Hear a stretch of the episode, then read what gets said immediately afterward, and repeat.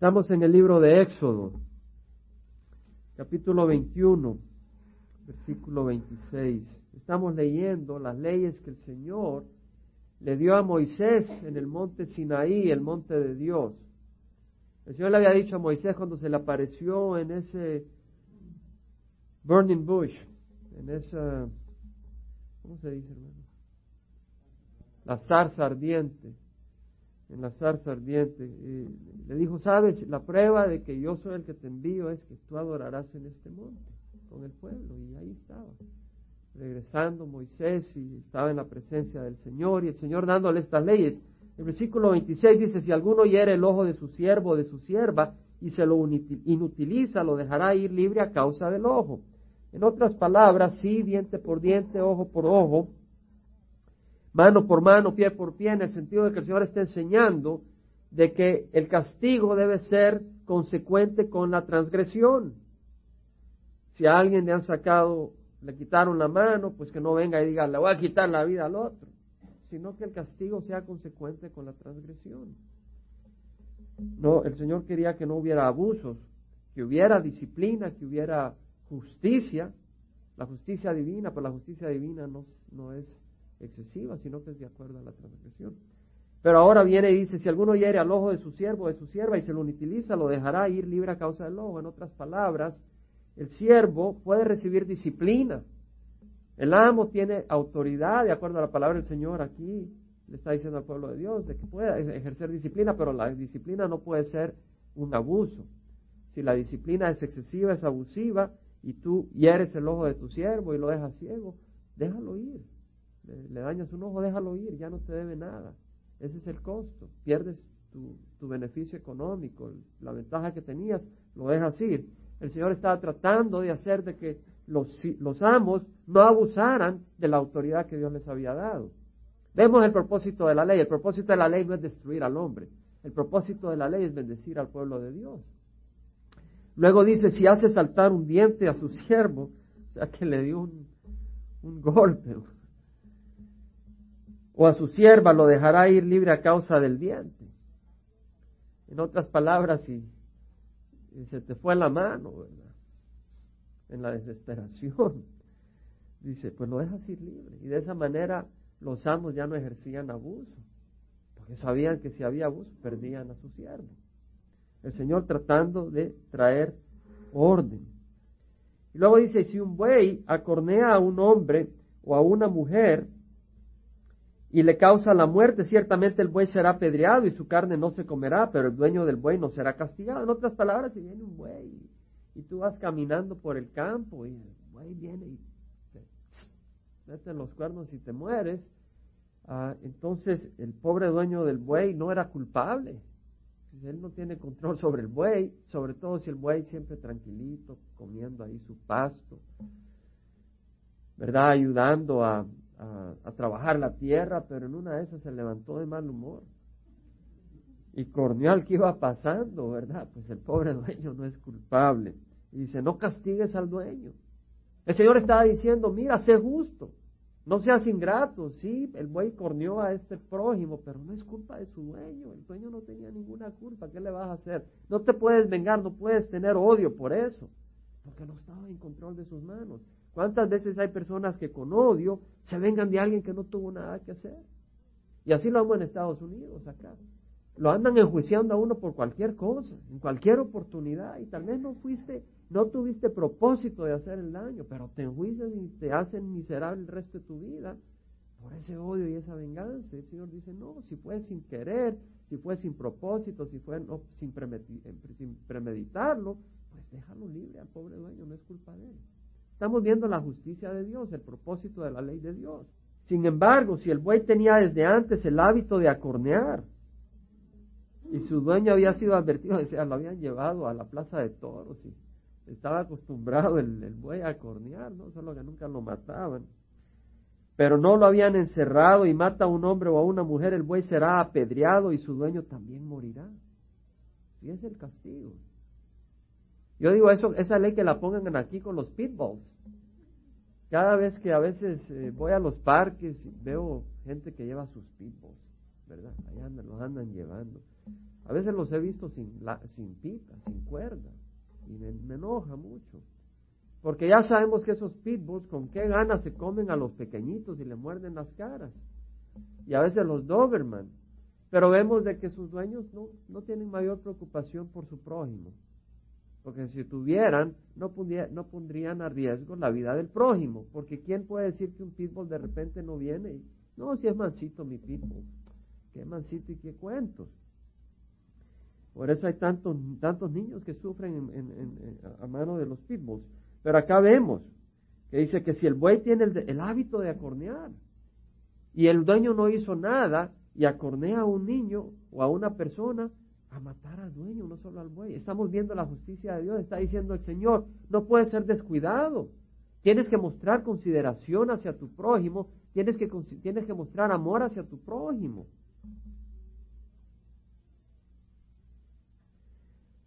Ahora dice, si se le impone precio de rescate, entonces dará por la redención de su vida lo que se demande de él. En otras palabras, si la viuda dice, bueno, me mató a mi marido ese buey, pero con que maten al dueño del buey, ¿qué me hace a mí?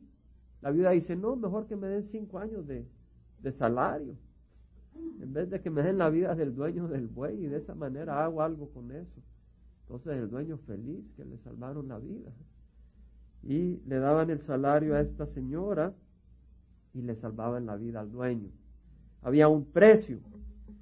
Ahora, estamos leyendo las leyes eh, que el Señor le dio a Moisés, pero dentro de estas leyes podemos reflexionar en otras leyes también eh, que se aplican también a nosotros. Ah, todos nosotros hemos causado daño. Vemos que cuando uno causa daño a su prójimo, a propósito, la pena es la muerte. ¿verdad? Por descuido, a propósito, por no mostrar consideración hacia su prójimo. Bueno, el Señor dice, todas las almas son mías, tanto el alma del Padre como el alma del Hijo mías son. El alma que peque, esa morirá. La persona que peque contra su prójimo va a morir. Porque así como uno puede eh, acornear, un buey puede acornear a su prójimo, al prójimo del dueño, uno puede acornear con su lengua y con sus pensamientos al prójimo con insultos, o puede acornearlo con pensamientos malos, puede acornearlo con malos sentimientos. Dice el Señor que todos pecaron y no alcanzaron la gloria de Dios y que la paga del pecado es muerte, pero el regalo de Dios es vida eterna en Cristo Jesús, Señor nuestro. Así como la persona podía demandar un pago para dejar libre a la persona dueña del buey que acorneó a su prójimo, así el Señor dio un pago para dejarnos libres a nosotros que hemos hecho daño a nuestro prójimo. ¿Entendemos, hermanos? El Antiguo Testamento nos da pensamientos y reflexiones también con el Nuevo Testamento. Ahora, en el Salmo 47, 7 al 9, leemos que dice la Biblia que nadie puede en manera alguna redimir a su hermano ni dar a Dios rescate por él, porque la redención de su alma es muy costosa y debe abandonar el intento para siempre, para que viva eternamente, para que no vea corrupción. En otras palabras, el salmista dice, si alguien quiere dar, redimir la vida de su hermano, para que su hermano no vea corrupción, para que su hermano pueda vivir eternamente, para que no caiga en las garras de la muerte, el precio es demasiado alto, ningún hombre lo puede pagar, dice el salmista. Pero es interesante que el Salmo 49, 15 dice, pero Dios redimirá mi alma del poder del Seol pues Él me recibirá. Nosotros no podemos redimir el alma de nuestro hermano, pero Dios puede redimir el alma de nuestro hermano. El precio que habría que pagar es demasiado grande. El único que podía pagar ese precio es Jesucristo. Vemos cómo las leyes del Antiguo Testamento van estableciendo una manera de pensar que nos hacen entender el Nuevo Testamento. Está estableciendo un sistema de justicia divina que nos hace entender la justicia divina. Y podemos entender que en Dios hay justicia y que en Dios hay venganza contra la persona que causa mal. Y nos hace buscar la gracia y la misericordia del Señor porque nos hace reconocer nuestro pecado. Ahora, siguiendo en Éxodo 21, 32, vemos que dice, si el buey acornea a un siervo o a una sierva, el dueño dará a su amo 30 ciclos de plata y el buey será apedreado. En otras palabras, ya no está hablando si acornea a un vecino, pero si acornea a tu siervo, a tu esclavo, entonces ya no pagabas vida. Está hablando del buey que acostumbraba a cornear. Dice, y bueno, en ese caso, si él es un esclavo, no pagas por su vida, pero pagas 30 monedas de plata. Entendemos, en otras palabras, el siervo no es igual que su Señor. Está a un menor nivel y entendemos que el Señor Jesucristo nos dijo que un siervo no es más que su maestro.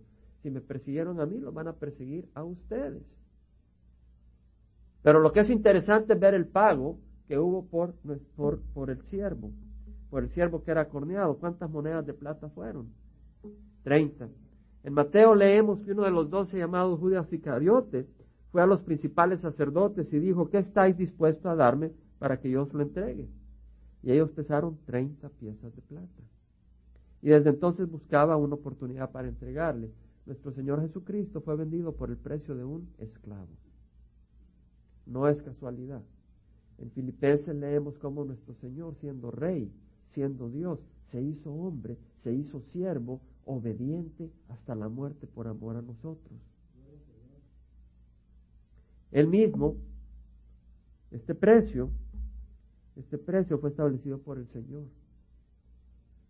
Nuestro Señor Jesucristo fue vendido por 30 monedas de plata. Y vamos a regresar a este pensamiento después. Versículo 33. Luego dice, si alguno destapa un pozo o cava un pozo y no lo cubre y, y cae en él un buey o un asno, el dueño del pozo hará restitución, dará dinero a su dueño y el animal muerto será suyo. En otras palabras, si tú haces, si tú tienes un pozo y no lo cubres, eres un descuidado. Piensa en tu prójimo, dice el Señor. Cúbrelo, porque si no tu prójimo va pasando en lo oscuro, cae y se mata. O si pasa un animal, y dice, si pasa un buey, un asno y se, cae en el pozo, lo restituyes por descuidado. Hermanos, el siervo del Señor, el pueblo del Señor no es para ser un pueblo descuidado. Amén, hermanos. Sino una persona responsable. No debemos de ser descuidados en el hogar, no debemos de ser descuidados en el trabajo, no debemos de ser descuidados en la iglesia. Debemos de ser responsables, hermano. No, pero estamos bajo la, la sombría de gracia, sí. Estamos bajo la sombría de gracia del Señor, porque si no ya estaríamos muertos. Pero eso no es una libertad, no es una luz verde, no es un semáforo para que seamos descuidados con nuestro prójimo, pero que mostremos responsabilidad y amor y cuidado hacia nuestro prójimo. Ahora luego dice, y si el buey de alguno, ah, si el buey de alguno hiere al buey de otro y le causa la muerte, entonces vendrá, venderán el buey vivo y se dirán el dinero y se dirán también el buey muerto. Entonces ahí mi hermano Efraín tiene un buey de esos Holstein, grandes. Y mi hermano Raimundo tiene otro. Pues en una de esas eh, eran muy amigables los bueyes, ¿no? Se ayudaban y todo, pero en una de esas se levantaron de mal humor y mi hermano Efraín mató al de mi hermano Raimundo.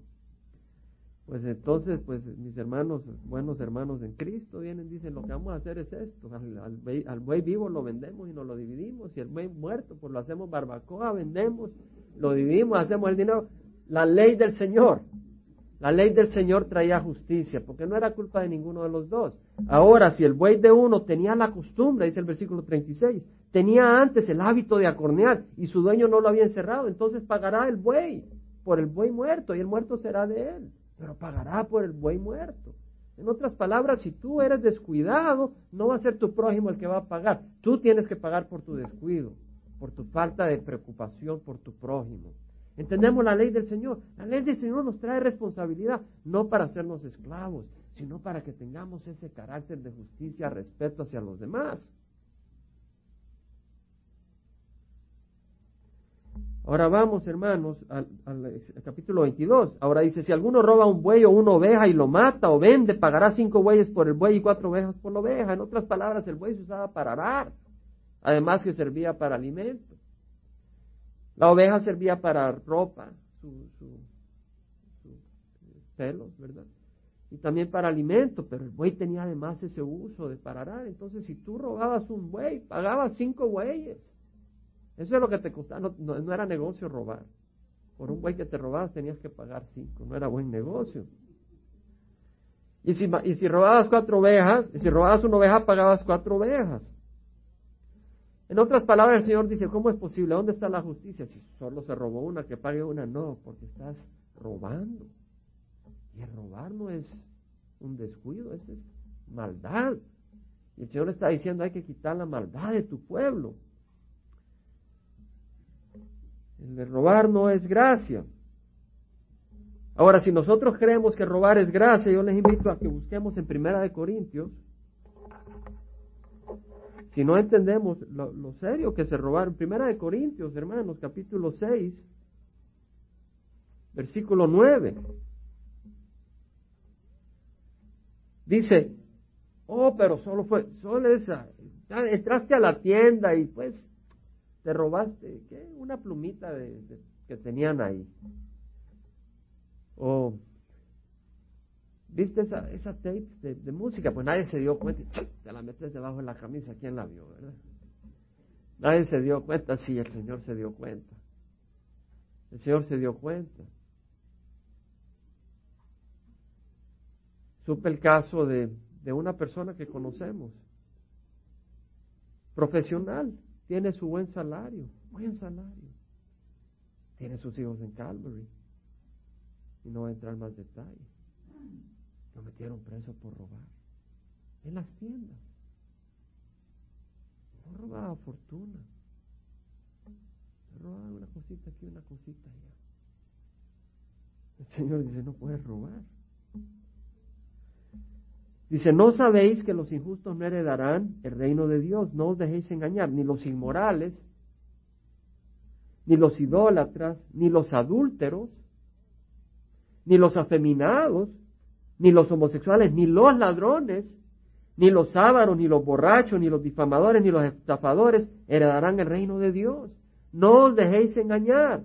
Si tú vas a las tiendas y te robas una cosita, y esa es tu costumbre, no vas a entrar al reino Perdón, no vas a entrar al reino de Dios, dice el Señor. Y si tú andas mirando esas revistas pornográficas, no vas a entrar al reino de Dios, dice el Señor. Y si tú eres afeminado, no vas a entrar al reino de Dios. Ahora el trabajo, hay cierta persona que es muy amanerada, esa persona, muy amanerada. Pero el Señor dice que no vas a reino de Dios. No puedes afeminado, si eres hombre, no puedes andar ahí como que eres mujer. Pero viene la nueva moralidad de nuestro tiempo, ¿verdad? Donde ya las corporaciones dicen, está bien, pues cada uno tiene derecho a su vida. Y es una manera alternativa de vivir, un estilo alternativo, ¿verdad? Pero, y, y aparenta como que es un espíritu, un espíritu de tolerancia. Pero el Señor nunca dijo que toleráramos el pecado. Nunca dijo que toleráramos el pecado. Sí toleremos al pecador con amor y misericordia para que venga al Señor, pero no su pecado. Hay que reprenderlo. Fíjese que dice el Señor que en los últimos días vendrán a personas que tienen apariencia de piedad, pero habiendo negado su poder a los tales evita. Esas corporaciones ahora en Estados Unidos tienen apariencia de piedad. Deja el lesbianismo, está bien, mientras hay amor, ¿verdad? Pero eso ya no es amor. Deja, ya vienen lesbianas y adoptan niños, vienen homosexuales y adoptan niños. Uno la hace de papá y el otro de papá, me imagino, bueno, puede hacer la de mamá. Es un desorden, ¿verdad? Y tiene apariencia de piedad. estamos en los últimos días, hermanos. Desde que, hemos, desde que hemos dado el estudio que estamos en los últimos días y cómo hay terremotos, esto, el otro, hermanos. Vino el terremoto en Turquía. Ese estudio lo vimos hace poco, allá por mayo, junio. Vino el terremoto de Turquía que ha matado a sus 40 mil personas. Hemos visto el huracán este Floyd, que era tres veces más grande que el huracán ah, Andrew. Tremendo. Y ha causado la peor catástrofe en el estado de Carolina del Norte. Una catástrofe tremenda por la inundación. Y el Señor tuvo misericordia, porque ese, huracán entra en Miami, cabeza directa, y hubiera hecho matazón de gente, hubiera traído una gran destrucción. El Señor tuvo misericordia. ¿Verdad? Hemos visto de que el Señor dice que en los últimos días los hombres serán salvajes. Hemos visto este hombre que entró en la, en la iglesia cristiana en Texas y mató a siete personas y luego él se suicidó. Estamos viendo todo eso. Estamos en los últimos días, hermanos. Realmente estamos en los últimos días. Vivamos con ese entendimiento. Así que el Señor dice, no, si tú estás robando no es así nomás la cosa. Y si robas cinco bueyes, un buey a pagar cinco, y si robas una oveja a pagar cuatro. Y luego dice, si el ladrón es sorprendido forzando una casa, y es herido y muere, no, hará, no habrá culpabilidad de sangre. En otras palabras, eh, si tú sorprendes a alguien robando y tú te le avientas encima, ¿qué estás haciendo? Y en, ese, en esa protección de tus bienes lo matas, pues no tienes luz, ¿verdad? Y no te das cuenta de todo lo que está ocurriendo. No hay culpabilidad. En otras palabras, el Señor está diciendo, si tú robas es a tu riesgo. El, el, robar no está bien. Pero dice, pero si ha salido el sol habrá culpabilidad de sangre. Ciertamente un ladrón debe hacer restitución. Si no tiene con qué, entonces será vendido por el valor de su robo. En otras palabras, está diciendo, ahora si hay luz de día, tú no puedes matar al ladrón. No es como aquello, ¿verdad? Que tal vez va un ladrón y lo agarras y, el ladrón no está ni armado ni nada y agarra la pistola y tas, tas, tas, tas, lo mata como que es cucaracha. Y dice, Señor, no es así la cosa, es un ser humano, tienes que tener misericordia. ¿Me explico? Si es de matar por matar, no, no es así la cosa. Tienes que tener misericordia. Eso sí, el ladrón tiene que pagar eh, lo, que se llevó, y si no, dice que será vendido por el valor de su robo. Ahí estamos viendo cómo, por eso el Señor había puesto derecho a los amos a, ejercer disciplina. Imagina si alguien viene, le robó sus cosas, lo dejó en la calle a uno, y pues no tiene con qué pagar y viene y se tiene que vender como esclavo, como siervo, pero una persona con ese carácter, pues lo más seguro es que era las seis y media de la mañana para ir a trabajar los campos y bien dormidito, déjame dormir, le decía el amo, ¿verdad? No me molestes. Pero ya el amo tenía derecho a ejercer disciplina para evitar esos abusos. ¿Entendemos, hermanos? vemos el propósito del Señor en todo, la ley del Señor con su sabiduría. Ahora dice, si lo que robó sea buey o asno o oveja, es hallado vivo en su posesión, pagará el doble. Vemos la diferencia, que si el que se robaba, se robaba un buey o una oveja y lo mataba o lo vendía, ya no tenía posibilidad de devolverlo. Y por eso pagaba cinco veces. Pero si no lo había vendido, no lo había matado, entonces no era la infracción tan grande, todavía tenía la oportunidad de devolverlo a su dueño. Y debido a eso solo pagaba el doble, pagaba lo que se había robado más una multa, que era el doble. ¿Entendemos, hermanos? Pero si la persona no solo se la robaba, sino que lo mataba y hacía su barbacoa o se lo vendía a otra persona, entonces ya no había la oportunidad ni siquiera de devolverlo robado. El Señor dice, pues vas a pagar más por tanta maldad. Ahora dice, si alguno deja que un campo o viña sea pastado totalmente y deja suelto su animal para que paste en campo ajeno, hará restitución con lo mejor de su campo y con lo mejor de su viña. En otras palabras, si tú vienes y tienes a tus ovejas y todo, y las ovejas van y se acaban todos tus granos, todo el, todo el campo, todo lo que tienes, y de ahí se van a comer triguito y cebada y todo lo, todo lo del campo vecino. Dice el Señor, te va a ir mal porque vas a tener que pagar con lo mejor de tu campo, con lo que se comieron las ovejas. El Señor estaba diciendo, no puedes decir, ah, ¿qué pasó? Tiene que haber justicia.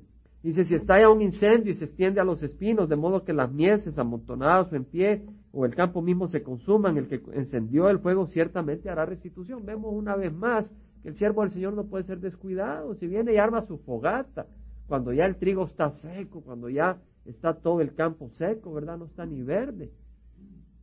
Y armas un gran incendio, pues tú pagas y restituyes. Está diciendo el pueblo del Señor debe ser un pueblo responsable. Si alguno da a su vecino dinero o cosas a guardar, hermano, y el, niño no nace con un espíritu responsable, por eso los padres tenemos la obligación y la responsabilidad de hacer y de establecer y de dirigir nuestros hijos en un carácter y un comportamiento responsable y disciplinado. Un niño no tiene disciplina si no les enseñamos disciplina, hermanos. Esa es la responsabilidad del cristiano. No dejar a los niños todos salvajes, tenemos que guiarlos en la disciplina del Señor. Si alguno da a su vecino dinero o cosas a guardar y son hurtados de la casa de éste, el ladrón si es hallado pagará el doble.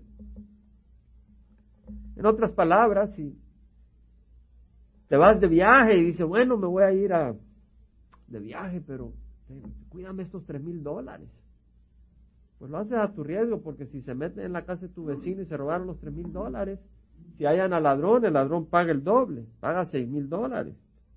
Pero si no es hallado el ladrón, entonces el dueño de la casa se presentará ante los jueces para determinar si él metió la mano en la propiedad de su vecino. En otras palabras, si no hallaron al ladrón, pues lo único que hacen es traer a las personas, ¿verdad?, ante los jueces. No tomaba justicia la persona afectada, sino que los traía ante los jueces para que hubiera una justicia cabal, no una justicia eh, ya con cierta animosidad, pero una, una justicia recta. Y pues el juez tenía que decidir en base a la información que recibía. En toda clase de fraude, ya se trate de buey, de asno, de oveja, de ropa o de cualquier cosa perdida de la cual se pueda decir, esto es, en otras palabras, cualquier cosa que se robe, algo objetivo, la causa de ambos se llevará ante los jueces y aquel a quien los jueces declaren culpable pagará el doble a su vecino. En toda situación donde hubiera un robo. Eso era para evitar, hermano, abusos. Imagínense si alguien venía y decía, doy tres mil dólares porque me voy de viaje. Y uno viene de viaje, fíjate que me lo robaron. Y a ratito vemos su carrito nuevo en el garage. ¿Cómo es así? Hay que llevarlo a los jueces. Nos reímos, pero es cierto, hermano. Sabemos que en el mundo real así son las cosas. Si alguno da a su vecino un asno, un buey, una oveja o cualquier otro animal para ser guardado y muere o sufre daño o fuera robado sin que nadie lo vea, los dos darán juramento delante de Jehová de que no metieron la mano en la propiedad de su vecino y el dueño lo aceptará y el otro no hará restitución. En otras palabras, si, alguien viene y le da a su vecino, mira, cuídame, cuídame mi buey, me voy de viaje. Y luego se lo roban, pues lo hiciste bajo riesgo, ¿verdad? Ahora pues no hayan, no hayan el buey, y nadie se dio cuenta, pues hace juramento delante del Señor. Ahora, ¿podía la gente escapar la ley? Nos damos cuenta, porque podía venir alguien, robarse el buey, venderlo, nadie se dio cuenta. Pero sabes, Dios se dio cuenta. Y si no pagas en este mundo, lo pagas en el otro, pero lo pagas. mejor pagarlo en este que en el otro. Pero si en verdad el animal le ha sido robado, hará restitución al dueño. Si ha sido despedazado, que lo traiga como prueba, no hará restitución por lo que ha sido despedazado. En otras palabras, le prestaste una oveja a tu vecino. Mira, cuídame mis ovejitas. Y vino un lobo y se despedazó a una de las ovejas. No puedes venir a tu vecino, me la paga, me la paga. Pues el vecino te hizo el favor. Si alguno pide prestado un animal a su vecino y el animal sufre daño o muere en ausencia de su dueño, hará completa restitución. En otras palabras, si tú vienes y ahora vemos que el caso donde uno dice, mira, préstame, te préstame este buey, necesito arar en el campo, préstame el buey. Y el dueño, pues con bondad dice, te lo presto, pero se te muere el buey, pues tienes que pagárselo al dueño, porque el dueño no te lo, no era su deseo prestártelo, pero lo prestó para hacerte un servicio. Ahora, si tú lo, se te muere el buey, tienes responsabilidad ante su dueño. Vemos la justicia del Señor, hermanos. Hermano, para algunos esto tal vez será aburrido, pero para mí es una bendición. Yo leo esto y me gozo, me deleito. Alguien dice el Antiguo Testamento es aburrido. No es aburrido. Veo la, veo la justicia del Señor, veo los escenarios, veo la malicia del hombre, cómo el hombre puede tratar de salir y cómo el Señor dice, no, vamos a hacerlo de esta manera para que no te salgas con la tuya. Vamos a tener orden en la sociedad. Mi pueblo de Dios es un pueblo de orden. Pero siempre alguien podía salirse con las suyas, pero solo era temporalmente porque el Señor todo lo ve. El Señor pone sus leyes para enseñar cuál es la justicia de Dios, pero si tu corazón es rebelde, tu corazón va a salirse por las suyas, pero que no te salgas con las tuyas, porque es mejor que el Señor se salga con las suyas. Ahora dice, si el dueño está presente, no hará restitución, si es alquilado solamente pagará el alquiler. Si el dueño está presente, no hará restitución. Si alguien dice, préstame el buey para arar, y ahí está el dueño presente y, no dice nada, y de repente el buey se vino para abajo, se mató, y el dueño estaba presente, pues ya no tienes que hacerle nada al dueño, porque él estaba responsable también de lo que estaba ocurriendo. Vemos toda la justicia del Señor, hermanos. Sí, mis hermanos. Vamos a dejarlo ahí, hermano, pero no quiero parar sin antes eh, hacer una meditación. Vimos de que Jesús siendo rey se hizo siervo. ¿Cierto, mis hermanos? Jesús siendo rey se hizo siervo y vino a servir. Y ese es el ejemplo que debemos seguir. Esa es la vida que debemos vivir, una vida de servicio hacia otros. Ahora nosotros queremos vivir para nosotros. Ese es el carácter humano, esa es la naturaleza humana, vivir para el yo. Estaba leyendo un libro que escribió Oswald Sanders, buenísimo, muy bueno. Y pues no escribe algo nuevo, pero a veces pone palabras y uno las lee y dice interesante la manera en que expresa sus pensamientos, pero vienen de las escrituras. Y es este libro que estaba leyendo, dice, nosotros, hijos de Adán, queremos ser grandes y Él entonces se hizo pequeño. Nosotros no nos inclinamos, entonces Él se humilló a sí mismo. Nosotros queremos andar gobernando, Él vino a servir. Eso es lo que hizo el Señor. Él, siendo rey se hizo esclavo, se hizo siervo. El mundo nos anima a tener esa tendencia de buscar a ser grandes. No, no dice, no es malo querer llenar todo el potencial para el cual hemos sido creados. Pero eso es muy distinto, hermanos, a querer ser grande de acuerdo a los ojos del mundo. De acuerdo a los ojos del mundo, el ser grande es estar encima de los demás. ¿Entendemos? Y eso es distinto. Eso no consiste en llenar tu potencial. ¿Qué tiene que ver los demás con tu potencial? Tu potencial es ser lo que el Señor te ha, te ha creado para que seas. Actuar de la manera y en la totalidad con que Dios te ha creado. No tiene nada que ver con estar encima de tu prójimo y ponerle el pie encima y decir yo estoy arriba. Yo ya llegué. El mundo admira a aquellos que están por encima de los demás que buscan ser servidos, que tienen gran poder sobre la vida de los demás, que buscan ser admirados, ser apreciados como que si fueran los únicos que valen y como que los demás ya no valen tanto. Pero el Señor dice, no busques eso. Jeremías le dijo a su eh, escriba, a Baruch, buscas para ti grandes cosas, no las busques. Buscas para ti grandes cosas, no las busques. Busca grandes cosas para el Señor, pero no para ti. En Mateo 20, 25 al 28 leemos que Jesús llamando junto a los discípulos dijo, sabéis que los gobernantes de los gentiles se enseñorean de ellos y que los grandes ejercen autoridad sobre ellos, no ha de ser así entre vosotros, sino que el que quiere entre vosotros llegar a ser grande será vuestro servidor. En otras palabras, ¿cómo eres grande? ¿Cómo cumples todo para lo cual has sido creado? ¿Sabes en dónde cumples tu potencial? Cuando vives y actúas y eres de acuerdo a la imagen de Jesucristo. Y nuestro Señor Jesucristo es, una, es amor y es servicio a los demás. Por eso dijo de que el que quiera llegar a ser grande será vuestro servidor. Y el que quiera entre vosotros ser el primero será, será vuestro siervo. Así como el Hijo del Hombre no vino para ser servido, sino para servir y dar su vida en rescate por muchos. Entendamos que el Señor Jesucristo no se dejó manipular. Y el Señor Jesucristo ejerció su autoridad. Porque la ejerció.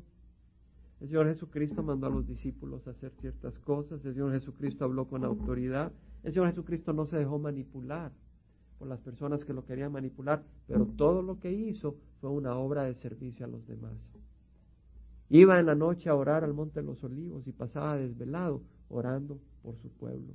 Su pasión y su vida era entregar su vida a los demás. Y el Señor dijo, y leímos de que el esclavo no estaba por encima de, su dueño, y el Señor mismo dijo, un discípulo no está por encima del maestro, ni un siervo por encima de su Señor. Entonces, si el Señor siendo rey vino y se hizo siervo, ¿quiénes somos nosotros para querer ser servidos?